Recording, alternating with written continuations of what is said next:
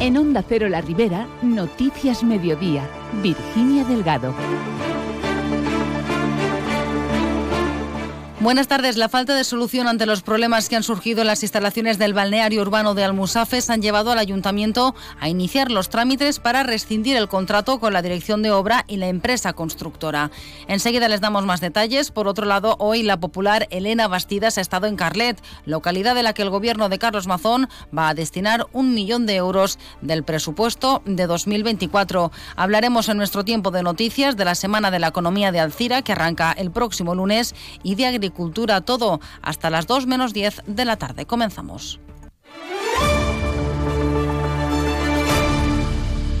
El Ayuntamiento de Almusafes ha iniciado los trámites para rescindir el contrato con la dirección de obra y la empresa constructora del balneario urbano. Y es que las problemáticas en que se llevan trabajando desde el pasado mes de junio, principalmente fugas de agua, no se han resuelto. El alcalde de Almusafes, Tony González, ha explicado que sobre la rescisión del contrato se ha dado cuenta también al Consejo Jurídico Consultivo para tener todas las garantías legales y poder contratar una nueva dirección de obra y una empresa constructora. González ha querido aclarar que estos retrasos y las nuevas obras que tengan que ejecutarse no costarán ni un euro a las arcas municipales, puesto que esta intervención urbanística todavía se encuentra en plazo de garantía y se le imputará a la empresa constructora todos los gastos derivados del mantenimiento y retraso en la reapertura del balneario. Vamos tenim que armar de raons legals i donar tots els passos que jurídicament ens corresponen per a poder rescindir completament el contracte ante la direcció facultativa com en l'empresa constructora. Abans de, de l'estiu anem a solucionar el problema, però a partir de setembre podrem obrir i que el poble del Musafes no va a pagar ni un euro de més respecte a lo que va costar l'obra, perquè tot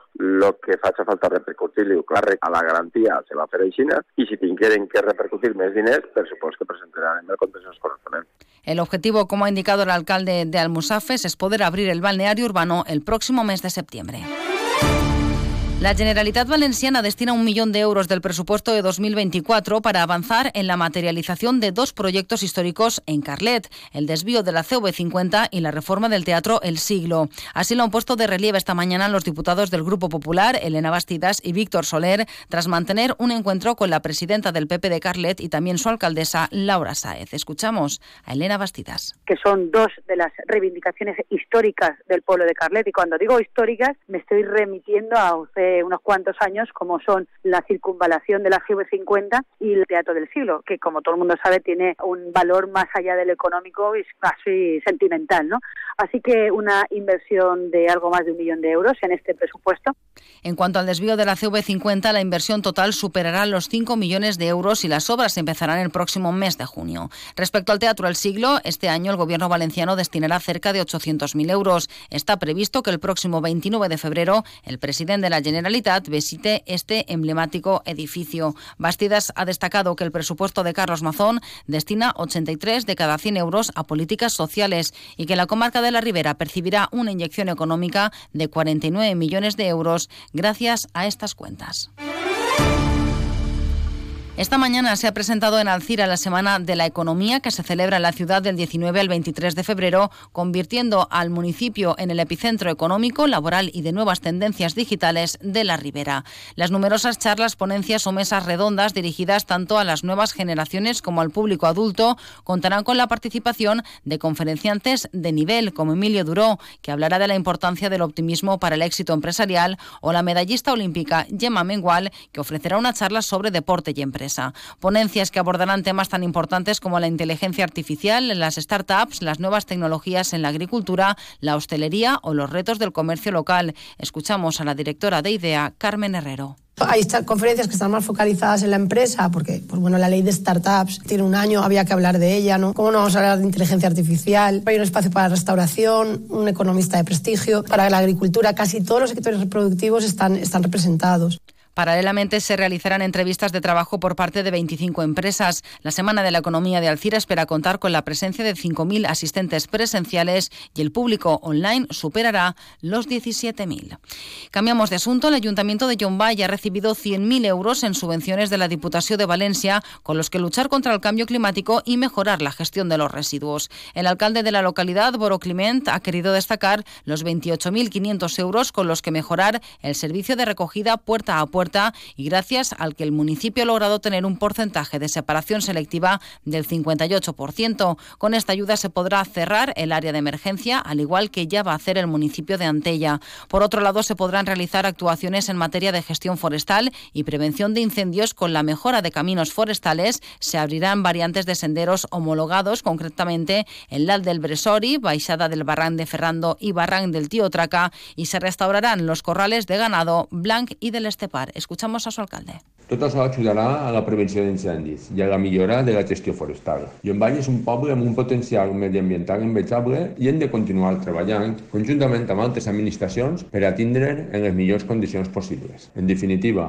unes subvencions que ens ajudaran a reaccionar contra el canvi climàtic, que Llombany continua sent un referent en la gestió del medi ambient.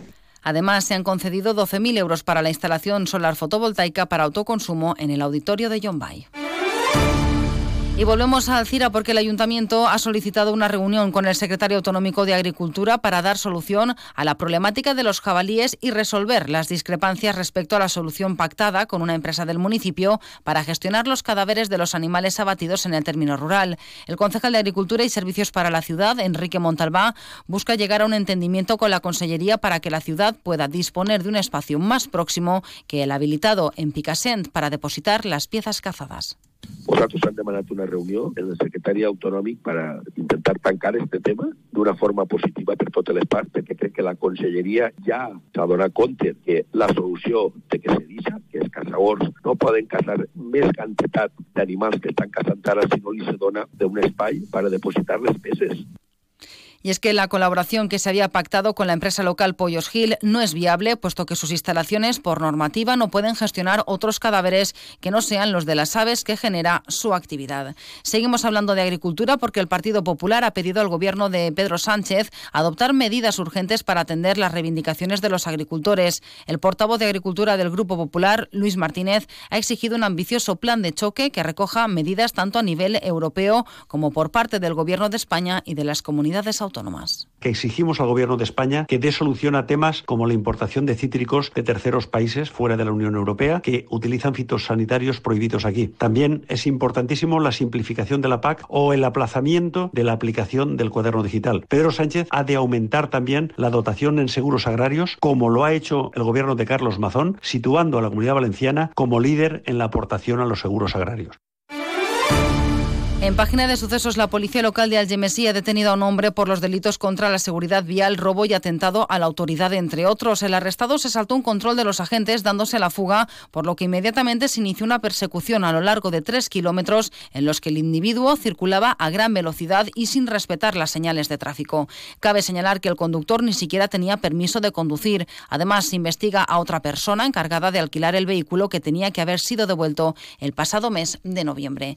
Y Abraham Mateo Lala Love You, La Fúmiga y Azúcar Moreno actuarán en las fiestas mayores de Cullera que se celebrarán del 6 al 14 de abril. El ayuntamiento ha preparado una programación de conciertos muy ambiciosa que comprende todos los géneros musicales y públicos. Los conciertos nocturnos dirigidos al público más joven se celebrarán en el aparcamiento de la Rada, mientras que el resto de actuaciones tendrán lugar en dependencias municipales y barrios con el objetivo de acercar la fiesta a todos los rincones del municipio. Esta oferta festiva complementa los actos tradicionales de las fiestas en honor a la Virgen del Castillo, Virgen de la Encarnación y patrona de Cullera, que contarán con diferentes mascletas y castillos de fuegos artificiales. Lo ha destacado la concejal de fiestas de Cullera, Susi Melia. Es el segundo año que apostamos por el tema de la pirotecnia, dando diversidad a que acudan a Cullera eh, diferentes uh, empresas del sector. Vienen la pirotecnia de, de Hermanos Caballer, la pirotecnia pujarreña, la pirotecnia valenciana, pirotecnia aitana y la pirotecnia mediterráneo.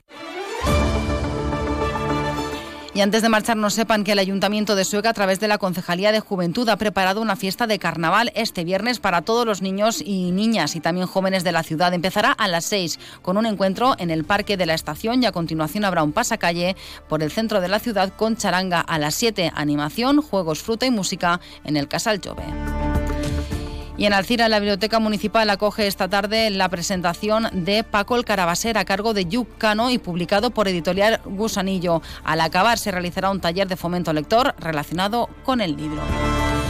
Nada más, llegamos a las 2 menos 10. Noticias ahora de la comunidad valenciana que en Onda Cero. Disfruten del fin de semana. Buenas tardes.